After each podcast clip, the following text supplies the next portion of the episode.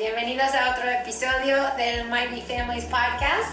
Eh, estoy súper contenta de estar empezando con una dinámica un poco pues distinto en que vamos a estar trayendo eh, profesionales eh, que tienen conocimiento que nos puede servir como papás. Entonces hoy tengo conmigo una nutrióloga, Fabi. ¿Te puedes presentar y cuéntanos un poco de ti? Ok, sí, bueno, mi nombre es Fabiola Rosas, soy nutrióloga.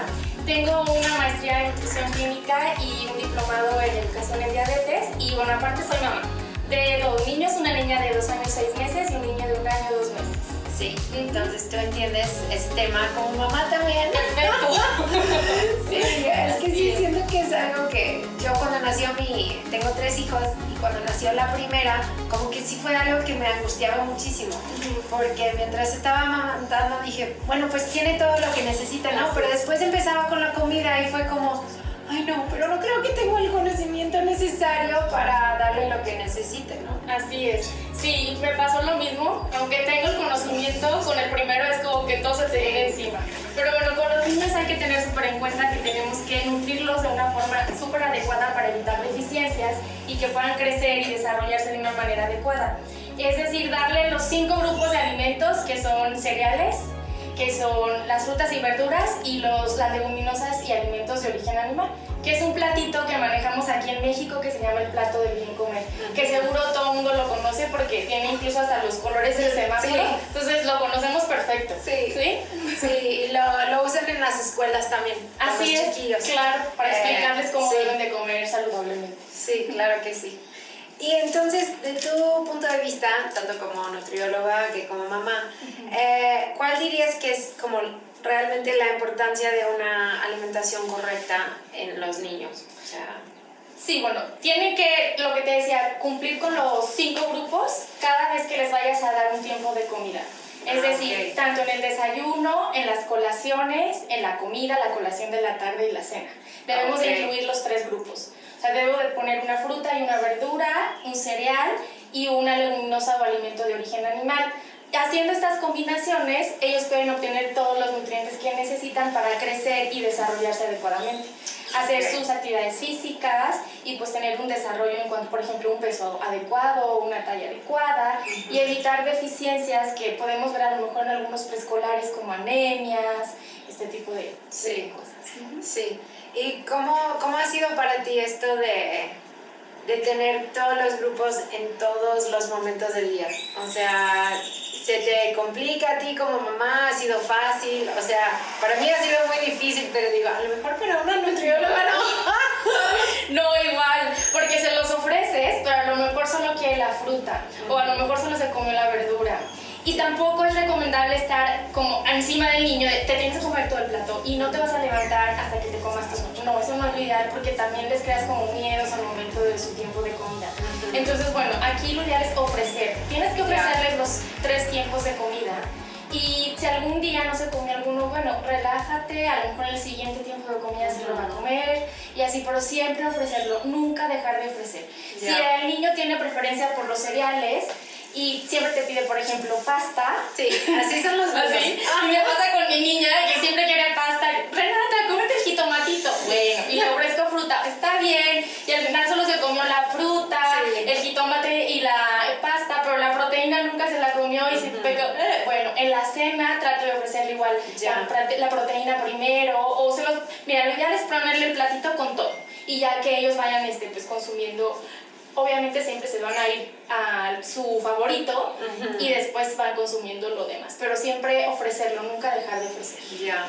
Sí, siento que, que sí es importante también, como muchos preescolares tienen como, pues sí, hasta las texturas les cuestan, los colores, hasta que lo ven y dicen, no, es verde.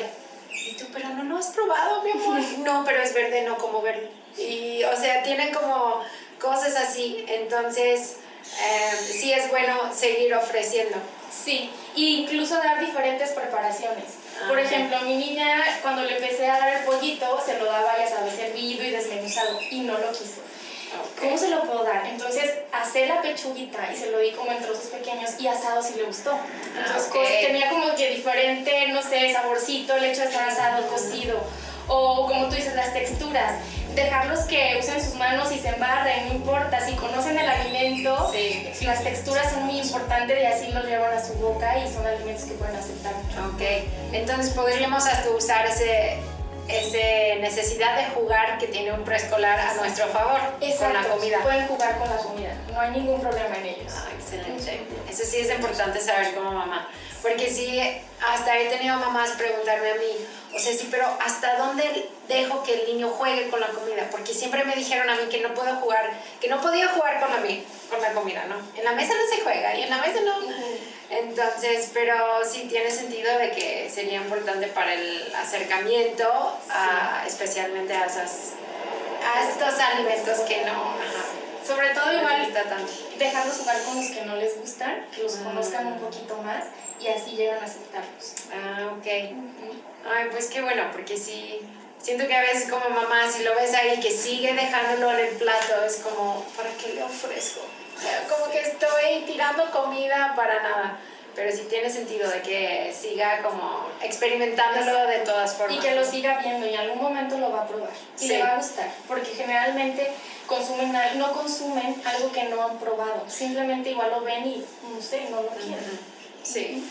Siento que el aspecto ahí social también ayuda, ¿no? Cuando empiezan a ir a, a un preescolar, como hemos visto en, en, la escuela, de que sí, muchas veces en el lunch empiezan, oye, pero ¿qué tienes tú?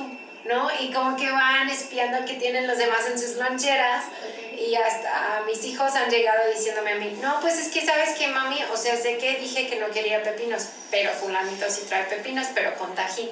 Siento que eso es la clave. Y ahí como que van sacando ideas y siento que sí les apoya como en probar cosas nuevas. Hasta hacer como figuritas con las frutas o con las verduras, con los moldecitos de galleta. A mí sí. como más divertido. eso también ayuda. Qué buena idea. Y entonces, hablando de la, de la lonchera, ¿no? Eh, ¿Qué consejos nos podrías dar para mandar un lunch saludable para nuestros hijos? Ok, bueno, primero ya que tengan este, la loncherita, lo ideal es que tengan un topper en donde puedan tener todos los alimentos ahí, que no tengan dos, para hacérselo más fácil a ellos, sobre todo cuando son pequeños. Sí. Y bueno, eh, poner los tres grupos de alimentos, lo que ya hemos comentado, un cereal, frutas o verduras y la leguminosa o algún alimento de origen animal. Ok. Y combinar, bueno, variarlos más bien, que no sea siempre lo mismo. Por ejemplo, si es de verdura, que no toda la semana sea pepino, pepino, zanahoria, jitomate, jícama, para que ahí también les des variedad de nutrimentos. De igual forma con las frutas, podemos elegir las frutas de temporada, ahorita hay mandarina, naranja, que son ricas en vitamina C y nos ayudan a fortalecer el sistema inmune para que combatan estas infecciones respiratorias que ahorita están en del día. Ajá, entonces, si realmente pensamos, puede ser fácil, porque encontramos en las verdulerías o en las fruterías todo ese tipo de, de frutas y verduras que, que se le pueden dar a los niños que son de temporada y tienen lo que realmente necesitan. Ya. Ajá. Eh, evitar lo que viene siendo lechitas con sabor, por ejemplo, lechita de chocolate, de fresa que tiene muchísima azúcar. Sí. Jugos también hay que evitarlos. El yogur pensamos muchas veces que es sano. Bueno, sí es sano un yogur que es natural y no tiene azúcar añadida. Y tienen también colorantes que son dañinos para los niños. Entonces, checar en las etiquetas, los ingredientes que tienen, los sellos los sellitos que tenemos ahora, estos sellitos negros. Estos negros. Ajá. Mientras más sellos, pues el alimento o el producto es mucho más dañino. Okay. Entonces tratar de que tenga menos sellos. No enviar golosinas, panquecitos que también tienen mucho azúcar, eh, papas fritas, todas estas botanas que venden pues en bolsitas también no son nada saludable para ellos. Ok, entonces lo que estoy escuchando es evitar cosas empaquetadas. Evitar o sea, como, como regla. Sí. Okay. Embutidos también. Mm. Evitar los embutidos que también tienen mucho sodio, que es dañino, y también algunos los preparan con algunos aditivos que pueden generar daño a la salud. Ya.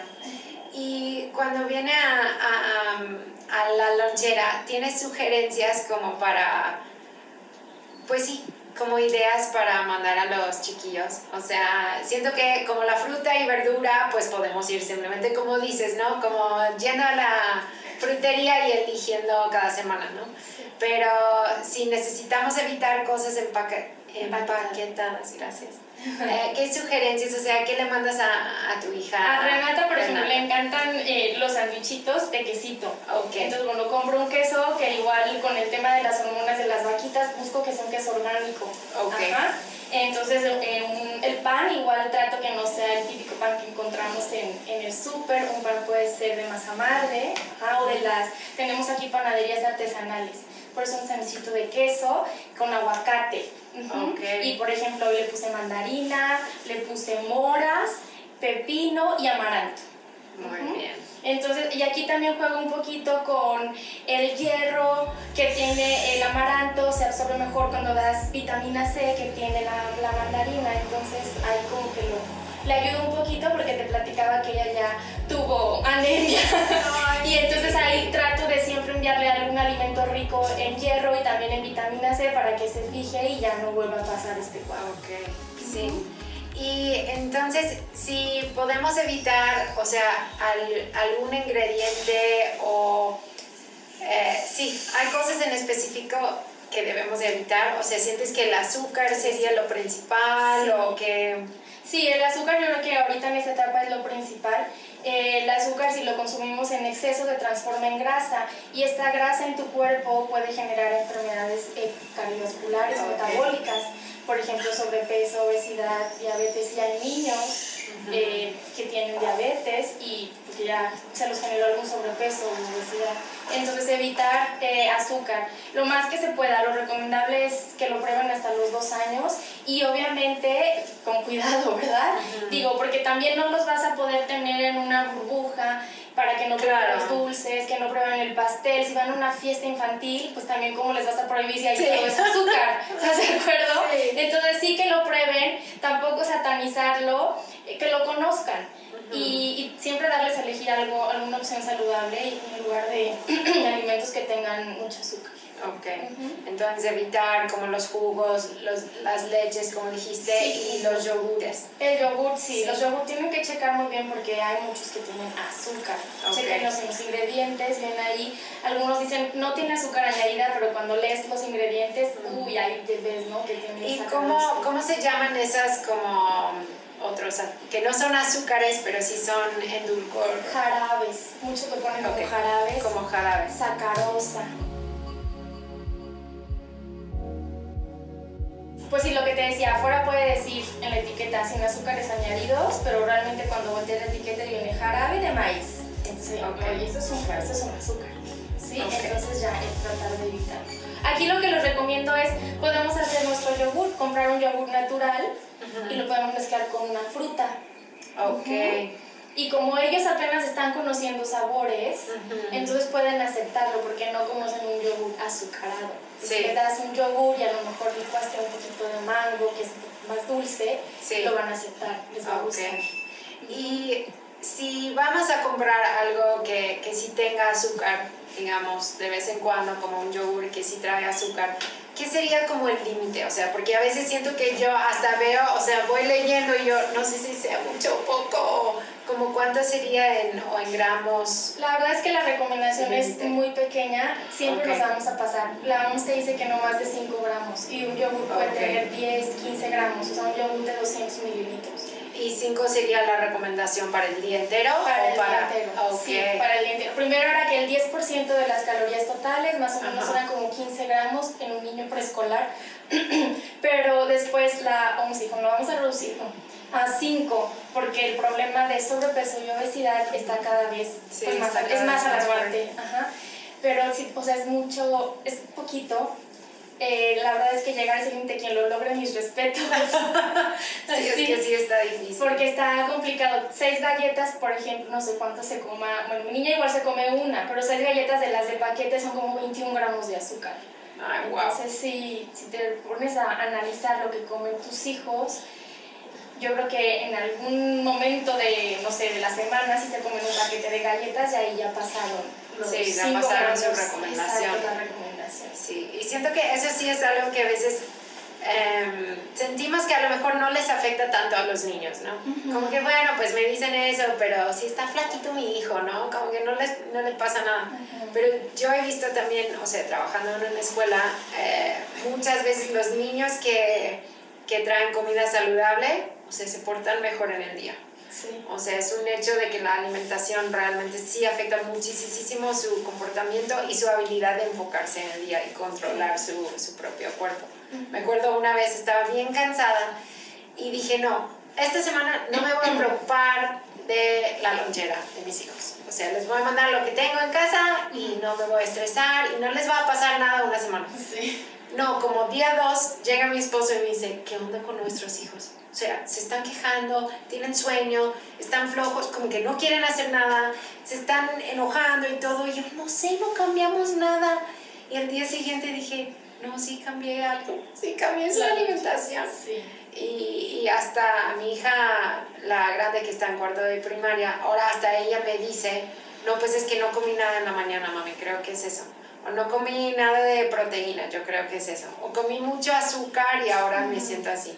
Entonces siento que, que, sí, como que realmente es algo que les afecta más a veces de lo que pensamos. ¿no? Y ahorita que mencionabas que no comí nada en la mañana, muchos papás creen que el lunch sustituye el desayuno. Y no, tiene que desayunar algo en casa y aparte mandarles el lunch o la colación porque duermen y cuántas horas de ayuno tuvieron durante el... Y no sé, el lunch en la escuelita es a las 10, 10 y media, entonces mucho tiempo de ayuno y necesitan energía para que su cerebrito trabaje. Sí. Por eso igual hay muchos niños que se están durmiendo, que están estresando, cansados porque no desayunan. 100%. Y cuando viene a eso, al desayuno, o sea, ¿tienes alguna sugerencia práctica? Porque siento que esos momentos de la mañana como mamá es como ¿Cómo, ¿Cómo puedo darle de desayunar y hacer la lonchera y lograr el uniforme? Y, sí, ya sé, lo entiendo perfecto. Pues mira, igual yo ahorita como las tengo una, pues sí trato de ponerle la proteína, que la verdura, la frutita y el cereal. No se come todo, claro, porque es, son 15, 20 minutos lo que le doy. Sí, claro. Eh, pero igual lo que te decía, pues tratar de ofrecer. Acá lo que hago es que a esa hora desayunamos todos. Esposo, mi hijo, mi niña y yo. A esa hora todos desayunamos, entonces aprovecho y es huevito para todos y la fruta para todos. Entonces creo que eso me ha ayudado y no se me hace complicado. Y mientras estoy desayunando, pues acá le estoy preparando la lonchera. A ver ahora que tengo que mandar el segundo, cómo me va. Sí. Pero creo que ayuda el que eh, desayunemos todos a la misma hora. Sí, eso creo que sí. Sí, yo he empezado... Em, empecé a preparar, o sea, cualquier cosa que tengo que picar o pelar o lo que sea, la noche antes. o sea, ah, ya saco la lonchera y voy, ok, pues mañana voy a mandar mandarinas o que pues esto no tengo que preparar, pero no sé, el pepino o los pimientos o como que ya traer todo lavado y hecho y, y si no tienen una de esas loncheras super padres que como estos bento o lo que sean, que son todos en uno, o sea, ya encuentro los tuppers y sus tapas para que en la mañana sea como súper rápido y simplemente voy sacando. Sí. Pero... Sí, eso, eso es bueno. Tenerlo ya desde un día antes o varios días antes preparado en toppers para ya nada más tomarlo y prepararlo, ponerlo cada uno de sus loncheras. Sí, porque si con más que uno sí o sea, con uno está complicado. No sé cuánto más complicado es con dos. No, y tú con tres no lo sé. pero sí, es como una vez que estás haciendo para uno, es como, bueno, pues uno más. No, no eso sí. Pero sí. Y cuando viene a, dijiste antes cuando estábamos platicando que tu hija estaba entrando en una etapa como picky. ¿Cómo, ¿Cómo manejas eso? Como, siento que, o sea, a mí me ha estresado mucho cuando mi, mis hijos han pasado por estas etapas. ¿Qué nos puedes recomendar ahí? Sí, bueno, me estresé igual que tú. Eh, le hablé incluso al pediatra, oye, ¿qué hago? Porque fue cuando empezó con la anemia. No quería comer nada más que leche. Y de hecho, por tomar este, mucha leche de vaca, el calcio compite con la absorción de, calcio, de hierro. Entonces, el poquito hierro que estaba consumiendo no se absorbía porque tomaba mucha leche de vaca. Y yo se lo daba porque fue justo también el momento que nació mi bebé. Yo lo lactaba, entonces ella, ella me veía y mamá, entonces pues sí le daba eh, el bibi con, con, su leche, ¿sabes? Y pues sí me estresé mucho. Eh, y empecé a leer, por ahora sí que me regresé a mis, a mis libros, incluso le, mi hermana es nutrióloga también, y oye, ¿qué consejos me recomendaciones que ya sabía. No forzarlos, siempre ofrecerles el alimento. Si no quieren comer, muy bien, o sea, te vas a sentar en la mesa con nosotros aunque no comas. Y ya si me hacía mucho berrinchito, perfecto, bájate de tu sillita y si quieres ve a jugar. Y el plato se guarda. Entonces, eso sentía que también a se relajaba, porque los días que me ponía muy intensa con ella y que si no comes y empezaba como con amenazas, pues peor se me ponía. Entonces me empecé a relajar, no quieres comer, perfecto, pero tampoco hay, hay bibi, hay, otra hay biberón, exacto, no hay leche. Y ya más tarde me pedía algo y le daba algo pequeño para que en la cena igual comiera un poquito mejor. Entonces así ya lo iba logrando le daba hambre y comía. Igual te digo, comía sus favoritos, que es pasta, pero poco a poco ya ha ido incluyendo algún otro tipo de alimento y ya gracias a Dios ya no tiene anemia. Entonces ya igual hicimos su control y ya, pero nada más es cuestión de ofrecer. Como que tú lo lees en los libros y como nunca te pasa, funcionará, pero si eres persistente, funciona. Sí, sí, sí. Escuché a una nutrióloga una vez dijo que para comidas o alimentos que no te gustan, como a tu paladar no le agrada, a veces tienes que, creo que dijo como 30 y algo de veces, tienes que probarlo para empezar a, acostumbrarte al gusto. Me acuerdo mi mamá, sí, siempre era la mamá de una cuchara. O sea, como que preparaba el plato y yo, ay no, esto no y esto no. Y ella, pruébalo, nada más. O sea, pero que lo pruebes. Y, y ahora sí, como que como de casi todo. pero sí, no hacía escándalos, pero sí insistía en que probar, probáramos. Otra cosa que funciona es involucrarlos en la preparación o en las compras.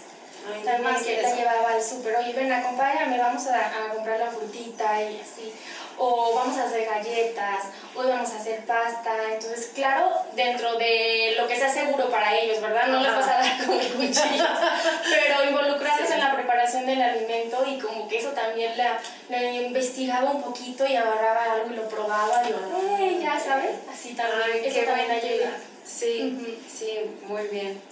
Sí, creo que eso también de llevarlos al súper y a lo mejor hasta preguntarles qué fruta quieren para la semana y sí, es muy buena sugerencia. Que conozcan frutas, verduras y hay unas que no conocen porque si de repente, ¿y qué es eso, mamá? Pues sí. es esto, ¿no? Lo quiero probar, sí, vamos a probarlo, te lo llevas a casa, te lo das. Súper, súper buena idea. Y siento que algo que ha ayudado mucho con los míos es como ya tener fijo de que todos los días sí van a llevar alguna fruta y alguna verdura. Y ya, ya lo saben. Entonces ya no es una conversación de, ay no, pero que no me mandes verduras, mami. Es como, a ver, ¿cuál verdura me vas a mandar? Como que van pidiendo, ¿no?